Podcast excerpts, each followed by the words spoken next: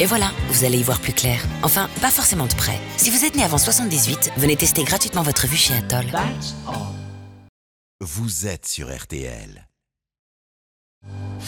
Allô maman bobo. RTL. Allô maman bobo. Ça va beaucoup mieux, l'hebdo, avec Michel Simès. Chers amis d'EDM, chers amis du dimanche matin, bonjour. Il est temps, si vous êtes encore au lit, de vous lever, parce que nous, on est au travail depuis très très longtemps. Avec ma petite bande de l'hebdo, Emma Stra, Christophe Brun et Patrice Romden. Bonjour. Bonjour, Michel. Patrice, Michel. vous ne pouvez pas être passé à côté. Oui, il suffit d'ouvrir un journal, d'écouter la radio ou de se poster devant sa télé pour entendre parler des perturbateurs endocriniens et des dangers qu'ils véhiculent. Alors c'est d'ailleurs une bonne chose, mais je me suis aperçu à l'issue d'un sondage express réalisé par moi-même autour de moi-même que tout le monde ne savait pas forcément de quoi il s'agissait. On fait donc le point ce matin. Ah là, je m'aime et je m'embrasse. Emma, La journée nationale de l'audition, c'est le 12, jeudi prochain. Et pour nous, dès aujourd'hui, c'est l'occasion de faire le point sur vos oreilles. Vous m'entendez là? Oui. Ouais, à- à Arrête deux de gueuler. tests à tout à l'heure pour faire le point. Christophe, Alors, je suis la preuve de ce dont je vais parler aujourd'hui, Michel. Je vais vous expliquer ce matin pourquoi courir n'a que des bons effets sur le cerveau. On dit même que courir rendrait plus intelligent. Vous vous rendez compte comment je serais si j'avais pas couru? Alors, je, préfère, je préfère- je préfère pas y penser. en tout cas, courir ne rend pas lucide. Jusqu'à 10h sur RTL. Ça va beaucoup mieux avec Michel Simès. L'hebdo, Patrice, euh, on va parler donc ce matin de ces fameux perturbateurs endocriniens. Alors, euh, c'est une notion dont on a parfois du mal à savoir ce qu'elle recouvre précisément, et vous l'avez dit tout à l'heure à propos de vous-même et euh, de ceux que vous avez interrogés, c'est-à-dire vous, euh, que tout le monde ne comprend pas ce qu'il y a derrière ce- ces mots. Pour bien comprendre les choses, il faut d'abord expliquer donc ce qu'est le système endocrinien, puisque dans perturbateur endocrinien, il y a aussi endocrinien. Vous nous expliquez ça, Patrice. Je rappelle que vous n'êtes pas médecin Ouais, et que vous me que surveillez. ça n'est pas grave et que je vous surveille. Très bien. Alors je vais essayer. Nous avons tous dans notre organisme des glandes qui sécrètent des hormones. La thyroïde, le pancréas, l'hypophyse, les ovaires, les testicules, tout ça, ce sont des glandes. Les hormones qu'elles libèrent vont dans le sang et agissent comme des messages chimiques naturels entre les organes. Elles permettent de réguler de nombreuses fonctions, la croissance, le métabolisme, le développement sexuel, le fonctionnement du cerveau, la capacité à se reproduire, etc., etc. Et évidemment, à partir du moment où ces hormones ne jouent plus leur rôle concrètement, eh bien, on parle de perturbations endocriniennes. Voilà, bon c'est bien, pour l'instant ça va. Ces perturbations euh, n'arrivent pas par hasard, bien sûr. hein, il faut rappeler les produits qui en sont responsables. Alors d'ici l'an prochain, l'ANSES, hein, l'Agence nationale de sécurité sanitaire, de l'alimentation, de l'environnement et du travail, devrait en établir la liste, euh, mais des molécules suspectes sont évidemment déjà identifiées. Il y a par exemple certains dérivés phénoliques que l'on retrouve dans des boîtes de conserve, des canettes de boissons, des pots de yaourt, des bouteilles en plastique, des films alimentaires, des produits cosmétiques, des lentilles de contact et même, devinez quoi des tickets de caisse. Vous imaginez? Les tickets de caisse, vous le voyez, on est là en présence de choses qui peuplent notre environnement quotidien. Et je ne vous parle pas de certains pesticides, des retardateurs de flammes qu'on trouve dans le mobilier, ou encore des phtalates qu'on associe souvent à certains jouets, des vernis à ongles aussi, ou des produits d'entretien. Alors je pourrais vous faire la liste de tous les produits concernés ou suspectés de l'être, mais j'en aurai pour deux heures. Alors pardon d'être si alarmiste, mais je ne fais là que vous dire ce qui figure sur les fiches repères mises à notre disposition euh, par l'Institut national du cancer. Alors, euh, si on doit se protéger contre tout ça, euh, Patrice, le moins qu'on puisse dire, c'est que c'est ouais. très compliqué, ou alors il faut arrêter de vivre. On peut quand même suivre certains conseils. Alors, ce qu'il faut savoir, c'est que l'exposition aux perturbateurs endocriniens passe par deux voies. Il y a la voie aérienne et la voie alimentaire, et on peut agir dans les deux cas. Alors, on commence par l'alimentation? Voilà. Alors, essayez de manger bio, d'utiliser des produits frais et de privilégier le fait maison. Ensuite, évitez les plats préparés et les produits ultra transformés. C'est le cas des biscuits, des barres chocolatées, des sodas, des encas sucrés ou salés. Tous ces aliments contiennent beaucoup trop d'additifs. Enfin, évitez de mettre des aliments dans des contenants en plastique, surtout quand ils sont chauds, parce que d'une manière générale, il ne faut pas chauffer vos aliments dans du plastique. Euh, je pense que notamment à ce que vous mettez dans le four à micro-ondes ou encore aux bouilloires électriques. vous savez. Euh, oui, alors ça, ce sont les, les conseils de base côté cuisine. Après, il y a tout ce qui se passe par euh, voie aérienne. Oui, parce qu'on passe 80% de, de notre temps à l'intérieur, c'est une moyenne, hein, et à l'intérieur, l'air est pollué par tout un tas de substances chimiques qui proviennent du mobilier, de la moquette, des objets de décoration, de la peinture. Donc petit 1, j'aère mon intérieur 10 minutes par jour, idéalement le matin et le soir. Petit 2, les produits d'entretien, il faut limiter leur utilisation. Il faut aussi respecter les conditions d'utilisation, euh, histoire d'éviter les surdoses et ne jamais les mélanger. Pour le ménage, essayez le vinaigre blanc, le bicarbonate de soude, le savon noir. Ce sont des produits qui, en général, épargnent votre santé. Petit 3, oubliez les sprays, l'encens, les bougies parfumées, les parfums d'ambiance, etc., etc. Alors là encore, Patrice, ce sont euh, des conseils euh, basiques, mais si vous les suivez, vous allez limiter euh, les risques et surtout, et là on s'adresse aux femmes enceintes. Ah oui, alors si vous êtes enceinte, faites un effort supplémentaire, hein, parce que euh, la période d'exposition la plus critique correspond à la vie embryonnaire et fétale. C'est un moment de grande vulnérabilité de l'être humain en construction. Et vous pourrez euh, très bien mettre au monde un enfant en pleine forme, mais un enfant dont les problèmes se manifesteront à l'âge adulte. Les perturbateurs endocriniens ont la réputation de prendre leur temps pour faire leur sale besogne. Professeur Jean-Michel Le Serre, bonjour. Bonjour. Vous êtes chef du service de nutrition de l'Institut Pasteur de Lille et endocrinologue, autrement dit spécialiste euh, des glandes. Euh, vous avez entendu ce qu'a dit euh, Patrice sur ces perturbateurs endocriniens. Est-ce que ça explique l'augmentation des cancers, des problèmes de fertilité, voire de l'obésité? On ne peut pas euh, incriminer un seul facteur euh, dans, l'évolution de, ces pathologies, mais il est certain que euh, pour ce qui est de l'obésité, qui est un domaine que je connais bien, l'exposition des femmes enceintes à des facteurs comme les perturbateurs endocriniens, mais d'autres également pendant la grossesse, donc chez les femmes enceintes, est susceptible de modifier euh, le métabolisme et de favoriser euh, sans doute euh, ultérieurement un risque accru de diabète, d'obésité, de maladies cardiovasculaires. Mais ce qu'il faut bien dire, c'est que c'est, comme le disait tout à l'heure votre collaborateur, c'est essentiellement l'exposition aérienne qui, compte parce que il y a une question de dose aussi qui n'est pas du tout du tout la même, notamment par rapport à l'alimentation et, et aux risques liés aux pesticides. Autant euh, l'exposition directe à des pesticides parce qu'on n'habite pas très loin ou on vit pas très loin ou on travaille dans des métiers où il y a une exposition de, de- de- de pesticides augmente le risque d'un certain nombre de pathologies. Autant au niveau de l'alimentation, le, risque n'est pas établi. Mais en tout cas, euh, il, est bon de prendre conscience de cette affaire-là. Et c'est c'est- c'est quelque chose qui euh, joue sans doute dans l'épidémie de diabète et d'obésité, probablement. Patrice. On entend souvent parler à propos des perturbateurs endocriniens d'effet cocktail. De quoi s'agit-il?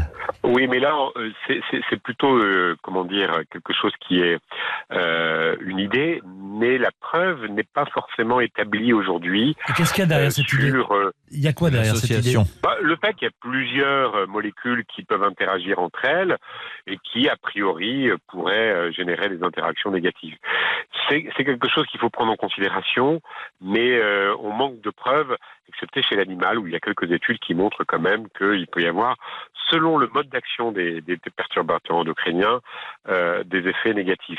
Mais vous savez, les perturbateurs endocriniens posent un problème déjà de leur définition et de leur nom tout le monde n'est pas d'accord sur euh, sur la définition et le nom suggère que c'est forcément négatif. Mais notre environnement naturel, euh, notre alimentation naturelle comprend des molécules qui agissent naturellement sur euh, les récepteurs aux, hormones. Donc parfois on a on a une idée euh, un petit peu un petit peu négative de, de, de, de tout ce qui peut agir sans discerner ceux qui sont euh, euh, en trop et ceux qui sont naturellement présents parce qu'ils Oui. font partie de notre environnement alimentaire. Oui, d'ailleurs, il y a des perturbateurs endocriniens euh, qui sont euh, très bénéfiques euh, pour la santé. Je, pense, je pense à Emma qui est très belle. Vous êtes un perturbateur endocrinien. Enfin, en ce qui me concerne. euh. Une dernière question, Non, mais, Christophe. Vous l'avez à moitié révélé. Dans l'hypothèse, il n'y aurait pas tous ces produits euh, de euh, industrielle moderne. euh, Nous serions euh, 4, 500, 600, 700 ans en arrière. Nous serions donc exposés à des perturbateurs endocriniens qui poseraient des problèmes de santé. De toute façon. Bien sûr, parce que euh, par, exemple, lorsque vous faites une cuisson exagérée certains aliments, vous générez des, des molécules qui sont des perturbateurs endocriniens. Il y a toujours eu des perturbateurs endocriniens. Maintenant, il y en a de supplémentaires, de trop nombreux, euh, auxquels on est exposé et, et- qui ont sans doute des effets importants pendant, pendant la grossesse, notamment, encore une fois, cette exposition directe. L'alimentation, moins, mais c'est vrai que nous devons euh, essayer de mieux identifier et puis euh, de, de, de, de nous en prémunir. Merci beaucoup, professeur Jean-Michel Le Serre. Euh, Je rappelle que vous êtes chef du service de nutrition de l'Institut Pasteur de Lille et endocrinologue. Merci de d'avoir répondu à nos questions. Et je vous en prie avec plaisir. Merci, au revoir. Merci. Euh, Christophe, euh, Emma ou Patrice, conseil, Ouais. mots, euh, qu'est-ce que vous Moi, avez j'ai- moi, j'ai Un une, expression, non, une Non. expression. Qu'est-ce que ça, d'où vient le fait de dire connaître par cœur? Connaître par cœur. Quand on dit on connaît par cœur, d'où, Ah ouais, est-ce que c'est ça vrai Est-ce quel est le que- rapport est-ce que avec c'est lié à l'amour? Eh ben non, pas Non. tout à fait. L'amour du Alors la signification, c'est donc avoir une très bonne mémoire de ce qu'on est en train de, de- de- Mhm. d'intégrer. Est-ce que c'est pas parce qu'il y avait un mélange si. entre les deux organes Si, principaux Ça vous dérange pas si je Si ça me dérange, parce que j'ai trouvé. Calmez-vous, Patrice, calmez-vous. Donc euh, comme si le cœur et le cerveau c'était un peu les organes principaux et qu'on mélangeait, on s'en mélangeait un peu les pinceaux. Je laissais Patrice se tromper. Allez-y, Patrice. Euh, je pense que c'est parce que pendant longtemps, on a cru que le siège de la mémoire était dans le cœur. Alors, l'ancienne anatomie grecque, attention, euh, effectivement dans le cœur de nombreuses vertus comme, je ris de voir Michel, l'affectivité, le courage ou encore l'intelligence. Et c'est ainsi qu'au XIIe siècle, on parla de savoir connaître, réciter par cœur. Aujourd'hui, l'expression est aussi utilisée dans un sens figuré euh, de connaître quelqu'un ou quelque chose parfaitement. En fait, c'est parce qu'on logeait tout ce qui est euh, de Intelligence, l'acabit de l'intelligence dans le cœur et non pas dans Donc le ça- cerveau initialement. Donc euh, Patrice avait faux puisque lui il parlait que de la mémoire Exactement. et ça n'était absolument pas la bonne raison. réponse. Truand. Merci. RTL, Ça va beaucoup mieux avec Michel Simès. l'hebdo. RTL, Ça va beaucoup mieux avec Michel Simès. l'hebdo. Et c'est la partie 2 de l'émission euh, Emma et en vue de la prochaine journée nationale de l'audition euh, qui aura lieu jeudi, nous allons voir comment prendre soin de nos oreilles. Et vous remarquerez que si vous avez l'habitude de consulter l'ophtalmo, de faire des analyses de sang régulières, de prendre votre tension, on est souvent beaucoup moins au point sur le check-up audition. Pourtant, la perte auditive a un impact fort sur la vie à tous les âges, aussi bien dans la vie privée qu'au travail. Tout à fait. Normalement, on la dépiste chez le tout petit hein, à la maternité, mais la vigilance doit se poursuivre euh, ensuite, euh, notamment pendant les trois premières années de vie. Les signes à observer, c'est un enfant qui ne babille pas et ne réagit pas quand on l'appelle dans sa première année. Entre 1 et 2 ans, un enfant qui ne communique pas avec la parole et qui n'est pas attentif à ce qui se passe hors de son champ de vision. Entre 2 et 3 ans, un enfant qui ne parle pas, qui s'isole et après ça des difficultés d'apprentissage et des troubles du comportement. Tout ça, ça doit faire penser à un problème d'audition. Euh, ça, c'est chez l'enfant, mais finalement, euh, ces petits signes qui trahissent un problème d'audition, ben, on peut les identifier tout au long de la vie. hein. Ah bah oui, chez l'adulte, c'est euh, le besoin de tourner la tête pour entendre de la bonne oreille, c'est le besoin de faire répéter, l'appréhension d'être en société, de ne pas comprendre ce qui se dit. Alors, pas de panique, ça peut évidemment arriver dans un contexte bruyant ou quand on est un peu fatigué, pas bien concentré, mais si ça se répète, là aussi, il faut consulter et le médecin vous fera passer un bilan auditif. Absolument. Alors ça, ça se passe chez un ORL. Ça repose sur ce qu'on appelle euh, l'audiométrie. On va vous faire passer un audiogramme. Normalement, on va vous, on va vous mettre dans, dans, dans des bonnes conditions euh, pour pas être perturbé par les bruits environnants. Vous êtes dans le cabinet, on vous met un casque sur Allez, voilà, on là on y est. On vous met un casque Ah. sur les oreilles et on va vous faire écouter une oreille après l'autre des sons de différentes euh, fréquences qui sont mesurées en hertz. Alors là, on va vous faire passer certains sons que vous entendez euh, dans, euh, dans le, le casque de l'audiogramme, mais bien évidemment, ça n'est pas un test. Ne vous affolez pas si vous ne les entendez pas. Surtout que ça dépend du bruit que vous avez autour de vous, de votre radio, de savoir à quelle, à quelle puissance c'est monté. Mais on va vous passer par exemple le 125 Hertz. Voilà, ça c'est le son le plus grave. C'est doux, ça. On dirait un bateau dans la brume. Oui, on dirait un bateau dans la brune. Alors Quel normalement, normalement, on entend bien euh, les sons graves. On va vous passer maintenant un 500 Hertz. Ensuite, on va vous passer un 1000 Hertz, Oula. Oula. Là, ça devient désagréable. un 2000 Hertz et un 4000 Hertz. Et on vous souhaite un très bon réveil. Alors normalement, euh, les fréquences les plus utilisées dans les conversations, c'est entre le 500 et le 2000 Hz. Donc un son relativement grave et un son relativement euh, aigu. Et en vieillissant, là aussi normalement, on commence à perdre les sons les plus aigus à partir même du 2000, du 4000 Hz que vous avez entendu et bien évidemment euh, encore plus euh, plus aigu. Et ça, c'est ce qu'on appelle la presbyacousie, c'est-à-dire que c'est un vieillissement de l'oreille, comme la presbytie pour les yeux. L'oreille vieillit. En général, on commence par perdre les aigus. Et c'est ça qui entraîne une difficulté à entendre ce qui se passe quand l'environnement est bruyant. Et si vous nous écoutez là aujourd'hui, chers auditeurs, et que quand vous êtes dans un restaurant avec beaucoup de monde, du bruit, de la musique, c'est la grande tendance en plus aujourd'hui, ou dans les repas de famille ou avec des amis, que tout le monde parle en même temps et que vous avez du mal à distinguer ce qu'on vous dit, c'est probablement que vous avez un début de presbyacousie. C'est là que ça vaut le coup d'aller faire un petit euh, test de l'audition, Emma. Qui peut s'assortir, si j'ai bien compris, vous allez me confirmer ça, d'examen type euh, imagerie pour comprendre notamment la cause du, du, du, souci, parce que ça peut aussi être lié à un bouchon de cérumen. Quelquefois, ça peut nécessiter une chirurgie du tympan ou des médicaments. Mais bien sûr, pour améliorer la qualité de vie, il y a l'option de la prothèse auditive. Je parlais avec le professeur Jean-Luc Puel qui me confiait qu'une personne sur deux, au-delà de 70 ans, devrait être appareillée, mais que dans 30% des cas, ce n'est Ouais. pas le cas. Et oui, et c'est un vrai problème euh, en France parce qu'une personne qui n'entend pas et surtout une personne âgée qui n'est pas appareillée va finir par s'isoler. On sait que l'isolement social quand on est âgé est une véritable catastrophe pour euh, pour la santé. On a même prouvé qu'on faisait plus d'Alzheimer euh, chez les personnes qui se retrouvaient euh, toutes seules. Alors. On a mis en cause les tarifs, bien évidemment, euh, les tarifs euh, parfois exorbitants euh, euh, des, des prothèses, des, des appareils auditifs. Mais là, c'est en train de changer avec le charge, le reste à charge zéro. C'est un volet de la réforme 100% santé qui avait été voté en 2018 et qui renforce progressivement les remboursements de certains soins dentaires, optiques et auditifs par la Sécu et les mutuelles. Et donc, pour faire simple, à l'horizon 2021, il n'y aura plus de reste à charge sur les prothèses auditives si vous avez une mutuelle, bien Alors c'est une très bonne nouvelle. hein. Il reste à valoriser quand même le dépistage de ces problèmes. Voilà, exactement. Alors, on peut pas faire de consultation, vous le disiez ici, mais l'assurance maladie propose un test d'acuité auditive qui repose sur une quinzaine de questions. Je vous les soumets, vous écoutez ça et puis vous pouvez noter au fur et à mesure euh, où, vous réécouterez le replay. Mais sinon, prenez un papier et un crayon euh, parce que vous écoutez ces questions et si vous répondez oui à trois de ces questions au moins, bah, ça vaut le coup d'aller consulter. Alors, euh, question. Au téléphone, vous avez des difficultés à comprendre les noms propres ou les nombres. Deuxième, du mal à suivre une conversation dans un lieu bruyant, ce que disait Michel. De la peine à suivre une conversation quand plusieurs personnes parlent en même temps. Vous avez besoin d'augmenter souvent le son de la télé ou de la radio. Est-ce que vous devez faire un effort pour suivre une conversation? Est-ce que vous avez besoin de faire répéter vos interlocuteurs?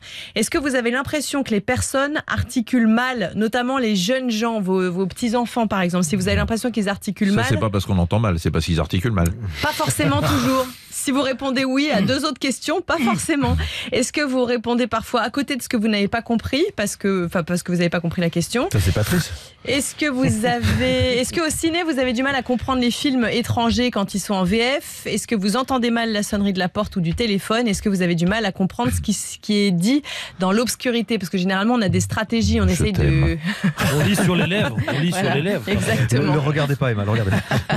Il cherche à me perturber, mais j'irai au bout de ma chronique. Voilà. Et donc je disais que si vous répondez oui à trois de ces questions au moins, il est conseillé d'aller consulter. Ouais, d'ici là, hein, pour tout le monde et dès le plus jeune âge, il faut prendre soin de ses oreilles. hein, c'est un capital précieux parce que les cellules ciliées, les cellules qui sont à l'intérieur de l'oreille interne, c'est celles qui transmettent les sons vers notre cerveau, ne se régénèrent pas une fois détruites.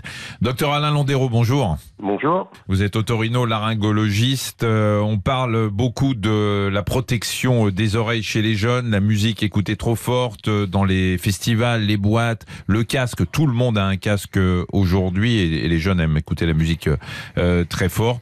Euh, Est-ce que finalement euh, cette sonnette euh, qu'on tire euh, en permanence sur les jeunes euh, est, justifiée Euh, Les jeunes sont très touchés par les pertes auditives? Ils sont d'autant plus touchés qu'ils s'exposent effectivement de façon extrêmement régulière, alors à la fois dans des activités de loisirs musicales, hein, comme ce que vous avez cité, mais aussi un autre facteur, c'est qu'ils vont vivre très longtemps et qu'ils vont donc à la fois abîmer leurs oreilles très tôt, mais aussi vieillir. euh, et donc, à l'avenir, ça fait probablement des générations de personnes malentendantes quand les jeunes qui auront abîmé leurs oreilles maintenant vont vieillir au-delà de 80 ans et auront probablement besoin beaucoup plus qu'aujourd'hui de porter des aides auditives à cause à la fois de la lésion initiale et aussi du vieillissement prolongé. Christophe. On a, on a tous autour de nous des, des grands-parents qui mettent de plus en plus fort la télévision.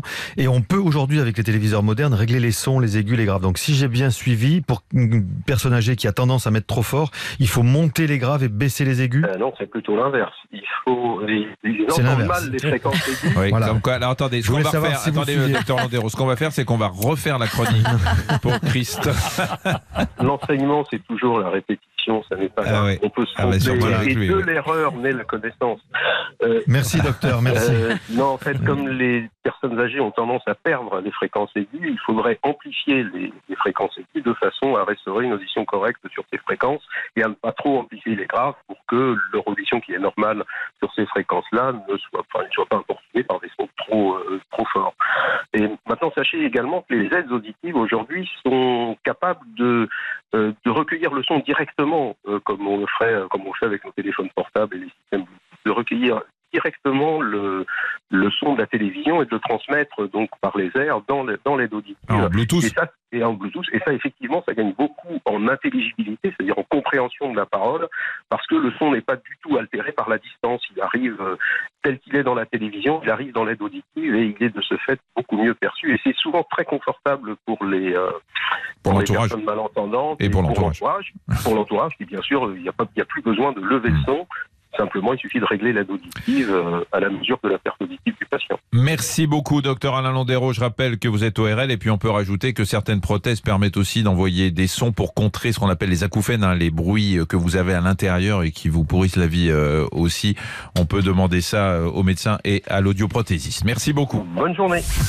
RTL, Ça va beaucoup mieux avec Michel Simès. l'hebdo. 15 mars. Michel Simès sur RTL, ça va beaucoup mieux. L'hebdo. Troisième partie de l'émission, notre partie récré. Aujourd'hui, on va commencer par euh, ma petite rubrique aptonyme. Je rappelle qu'un aptonyme, c'est un nom d'une personne qui correspond au métier qu'elle exerce. Et on va faire euh, cette rubrique, bien évidemment, dans le domaine de la santé. Et mes petits camarades vont et deviner euh, le métier de la dame que nous allons avoir au téléphone. Et bien évidemment, son nom. Claire, bonjour. Bonjour. Merci mille fois d'avoir accepté de participer, de prouver au monde entier que les, j'allais, j'allais dire votre métier, que le- le- les professionnels de santé, voilà, euh, sont ont de l'humour, ont de l'humour. Vous avez donc un nom en rapport avec votre métier. Vous répondez par oui et par non. Oui. On va essayer de deviner dans un premier temps quel est votre métier. Vous êtes, vous proctologue camarades. Vous n'êtes pas Non, proctologue La dame n'est pas proctologue. Non. Voilà, ça c'est Bonjour Claire. Bonjour Claire. Bonjour tout le monde. Êtes-vous pharmacienne, Claire? Non. Est-ce que vous occupez des bébés? Oui. Ah, Pédiatre pédiatre donc. Non. C'est ça? Non. Sage-femme Sage-femme. Non. Non plus. Vous faites euh, vous- une kiné spéciale pour les bébés, la kiné respiratoire Non? Non. Non plus. On va essayer de trouver son. Oui. Et- Êtes-vous médecin? Oui. Eh ben voilà. Ah, Est-ce vous que vous êtes euh, pédiatre? On a posé la question? Bah oui, Hum. euh, dis non. Non, non, je suis Bah pas oui. pédiatre. Bah alors, qui- Gynéco-obstétricienne Ouais. Qui Non. s'occupe qui s'occupe des bébés en médecine euh, C'est- la sage-femme, le pédiatre. Le médecin et accoucheur, merci, bonsoir, moi je sais Oui, plus. mais le après. plus simple à la base. Le plus La simple. maman Non. Le médecin généraliste Bah oui. Oui. Ah, bah oui. Oui, c'est ça. Bonjour. Claire, vous êtes médecin Voilà. généraliste. Claire Oui. et donc les médecins médecin. généralistes s'occupent des bébés aussi. Ben oui, bah oui, bien s'occupe sûr. des personnes savez- âgées, des bébés, des femmes, faire. des hommes, de tout C'est le monde. D'accord, d'accord. Voilà. Euh, alors maintenant, Claire, qu'on sait que vous êtes médecin Ah, c'est généraliste, compliqué parce que On ça va- Regardez plein de choses. Patrice, taisez-vous. Essayez, essayez de trouver le nom de Claire. Est-ce que c'est le nom d'un médicament, Claire? Non. Est-ce que Euh, c'est le nom d'un outil D'un instrument, oui. Non. Est-ce que c'est le nom d'une partie du corps Non. Est-ce que c'est une action médicale Un verbe Euh, oui. Vous appelez Claire prise en charge. Non. Claire, Claire Sécu Non, non, non, Non. c'est pas. Claire Toubib. Claire remboursée. Non. Non, non, c'est un verbe, c'est un verbe. Ah oui. C'est- un verbe. Oui, c'est un, C'est un oui, c'est ce qu'elle a verbe conjugué. Un verbe Ah ouais. conjugué. Le verbe soigner qu'on doit conjuguer Ah, Non. vous- vous êtes pas loin, Emma. Guérir Gu- Ah, Vous êtes Claire pas loin Guéry. du tout. Claire Guérissé. Claire Guéry. Oui, c'est ça. Ah, G. E-E-R-Y, j'imagine. R-Y, mais. C'est ça, merci c'est ça. Claire Guéry qui est médecin. Et C'est c'est quand même- formidable de s'appeler Claire Guéry quand on est oui. médecin. c'est c'est qu'on n'a pas le droit à l'erreur. Hein. ouais. Tout à fait. Est-ce que ça rapporte du patient, si je puis dire? Euh, bah, J'ai certains patients, oui, qui euh, en fait cherchaient un médecin parce que leur médecin était parti en retraite et ils m'ont dit qu'ils avaient feuilleté les pages jaunes et leur- mon nom leur inspirait confiance, donc ils m'ont choisi. Ah, Vous êtes une publicité vivante. pour votre Ah bah, c'est clair. ça. Si elle s'appelait Claire Erreur Médicale, euh, je pense qu'il y aurait. Ça marcherait il y moins aurait- bien. Il y aurait moins de patients.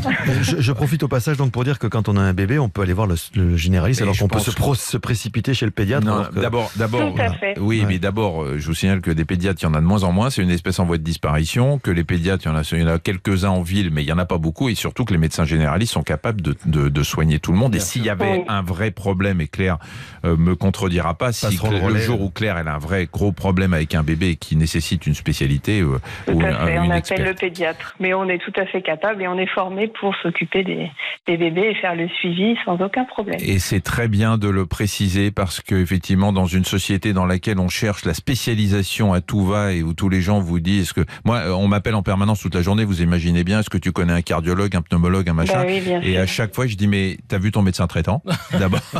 Et c'est très important et c'est gentil de le préciser. Et c'est très important et vous êtes à la base de la médecine euh, en France. Euh, Claire, merci mille fois d'avoir prouvé qu'il y avait de l'humour chez les médecins. de rien. Merci à vous. Claire. Vous êtes médecin généraliste à Lorient. C'est ça, merci. Michel Simès sur RTL. Le vrai du faux de l'hebdo. Avec le vrai du faux de Patrice aujourd'hui. Euh, cette semaine, euh, le vrai du faux est consacré à quelque chose de banal, mais qui fait un bien fou et qu'on vient de tester, là, il y a quelques instants. Et ce quelque chose en question mobilise 17 des 30 muscles de notre visage. Et c'est excellent pour notre santé parce que quand on le fait et qu'on observe ce que traduit euh, l'IRM, hein, l'imagerie par résonance magnétique, eh ben on voit que les régions du cerveau qui sont associées à la satisfaction sont stimulées. Et je crois euh, que c'est, vous l'avez deviné ça, mais je crois que c'est parti pour le vrai du faux. Vous avez du vrai du faux sur le sourire? Sur le sourire, oui. C'est vrai. Attention. Alors, Oui, c'est vrai. Patrice, sourire. Sourire. Écoutez-moi bien. Sourire Ouais. permet d'augmenter son espérance de vie. Oh, bien vrai. sûr, c'est Ça ne peut vrai. être que vrai. Plus on rit, plus on est heureux, plus on est en Plus bonne on rit, santé. plus on vit. Plus on vit, voilà, c'est c'est ça, c'est beau. Eh bien, c'est vrai, oui. En tout cas, si l'on se réfère à une étude réalisée il y a une dizaine d'années hein, par des chercheurs en psychologie américains, ils ont récupéré 230 photos de joueurs de baseball des années 50, des gars qui à l'époque avaient une trentaine d'années. Et ils, ont classé les photos en fonction de l'intensité du sourire du joueur. Ensuite, ils sont allés aux nouvelles et ils ont constaté que l'espérance de vie de ceux qui souriaient franchement était de combien d'années supérieure d'après vous? 10. Moi, je, dirais, 14. moi, je vais, je, au hasard, je dirais 7 ans. 7 ans de bonheur, Michel. Vous avez raison. magnifique. Et- et vous, avez, Quel talent. vous- vous avez dû lire l'étude, c'est pour ça. Et effectivement, leur espérance de vie était de 7 ans supérieure à celle des joueurs qui affichaient une mine neutre ou qui tiraient carrément la tronche. Donc, souriez, souriez sincèrement et vous vivrez plus vieux. Patrice, le sourire a la même signification dans toutes les cultures. C'est vrai ou c'est faux? C'est faux. C'est faux. Oh, mais Ils s'en font, ils sont C'est bons. faux, ouais. Vous c'est arrêtez faux. de dire la même chose que moi, Non. Christophe. Non, parce que si le sourire existe sur les cinq continents, il ne se pratique pas toujours dans, pour les mêmes raisons. Alors aux États-Unis, par exemple, le sourire fait partie du code de politesse. Quand on entame une conversation, par exemple, on sourit. Alors qu'en Russie, eh bien c'est pas le cas. Je pourrais aussi vous parler de cette étude de- d'un chercheur polonais qui a demandé à 5000 personnes de classer les photos de 8 personnes, de la plus intelligente à la moins intelligente. Et évidemment, sur les photos, certaines souriaient et d'autres personnes ne souriaient pas. Eh bien, dans des pays comme l'Allemagne, la Suisse ou les Philippines, les plus souriants ont été jugés plus intelligents, alors que dans d'autres pays, le Japon, l'Inde, l'Iran ou la Russie, c'est le contraire qui s'est passé. Les plus souriants ont été classés parmi les moins intelligents. Et enfin, le sourire est le propre de l'homme. Eh bien, c'est faux. Non, Certains bah, attendez, animaux. c'est pas c'est pas grave. Tu dois, tu dois- tu dois- Ah, il c'est doit faux, je pense. Il doit confondre avec le mariage. Christophe, c'est faux, non Bah il, oui, avait peur, il avait peur qu'on réponde juste.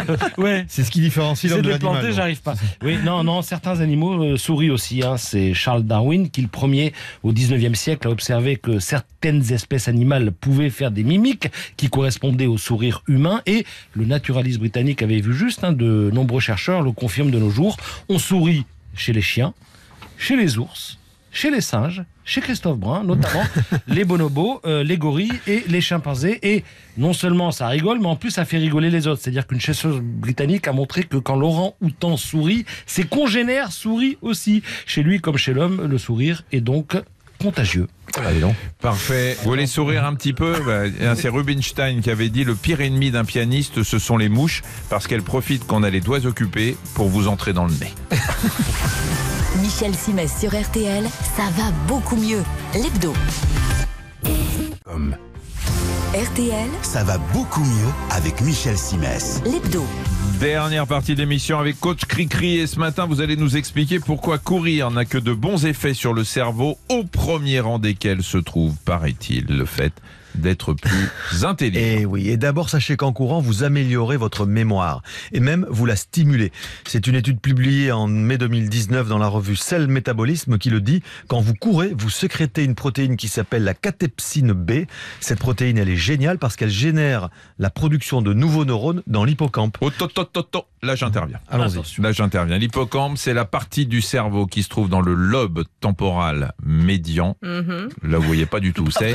Bon, grosso modo, c'est euh, égale distance entre l'avant et l'arrière du crâne. hein. Euh, L'hippocampe a notamment un rôle essentiel dans la mémoire, hein, mais aussi pour l'orientation dans l'espace. Et oui, des chercheurs japonais avaient publié une étude dans le journal international de la médecine du sport. Une activité physique, même modérée, on parle de marche rapide, hein, ou plus, euh, si on peut, c'est mieux, pratiquée régulièrement pouvait sensiblement améliorer la mémoire. En courant régulièrement, d'après ces chercheurs, vous favorisez ce qu'on appelle la construction des souvenirs et vous améliorez l'accès à l'exactitude des souvenirs. Vous pouvez vous rappeler plus facilement de tous les détails d'une situation, d'un lieu ou d'un film, d'un livre ou d'un visage. Alors, je précise que le cerveau, on le rappelle régulièrement, n'est pas un muscle, ça se saurait, mais pour notre sujet, on pourrait utiliser euh, la rhétorique de la musculation pour exprimer les bons effets de la course sur le cerveau. Effectivement, vous savez que le sport, la musculation en particulier, favorise ce qu'on appelle la vascularisation ou la création de nouveaux vaisseaux sanguins dans les muscles. Eh bien, c'est un peu la même chose pour la course à pied au bénéfice du cerveau. Des chercheurs de l'université du Maryland aux États-Unis ont montré que la course à pied favorise l'augmentation du tissu cérébral en poussant à la création de nouvelles cellules nerveuses et donc de nouveaux vaisseaux sanguins. Les coureurs réguliers augmenteraient même de 2% le volume de leur hippocampe par rapport à des personnes inactives. Autre énorme avantage, si vous courez régulièrement, vous contrecarrez la perte inéluctable des tissus cérébraux et notamment des neurones que nous commençons tous à perdre en grande quantité à partir de 30 ans. Je vais vous dire même mieux, on en perd dès la naissance. On en perd 100 000 par jour des neurones, mais comme on en a 100 milliards, il en reste quand même pas mal, même à votre âge. On parle de 1% de neurones en moins par an dans l'hippocampe, et ce dès 20 ans. Donc il faut courir, courir, courir. Eh oui, courir. et autre avantage, et là je le vis moi quand je cours, eh bien des fois je démarre mon jogging avec une question. Et je me Un- sens plus intelligent. non, non, mais un souci professionnel, une équation compliquée à résoudre, eh bien, je peux vous dire qu'en général, je rentre avec la réponse ou la solution à mon problème. Et je ne suis pas le seul.